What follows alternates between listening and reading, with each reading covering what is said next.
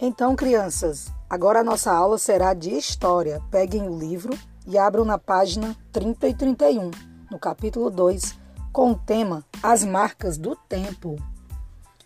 Vocês irão fazer uma breve leitura, analisando o que é o tempo, como podemos perceber a passagem do tempo. Vocês sentiram o tempo passar? As blusas de tamanhos 2 ou 4 servem em vocês ainda? E sapato de número 20 servem em seus pés? Vocês podem estar conversando com a família.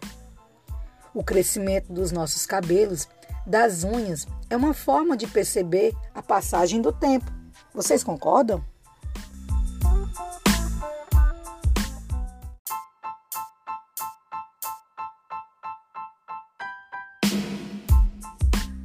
É isso aí, crianças. E na página 31, vocês vão brincar de caça-palavras sobre as fases da vida de uma pessoa.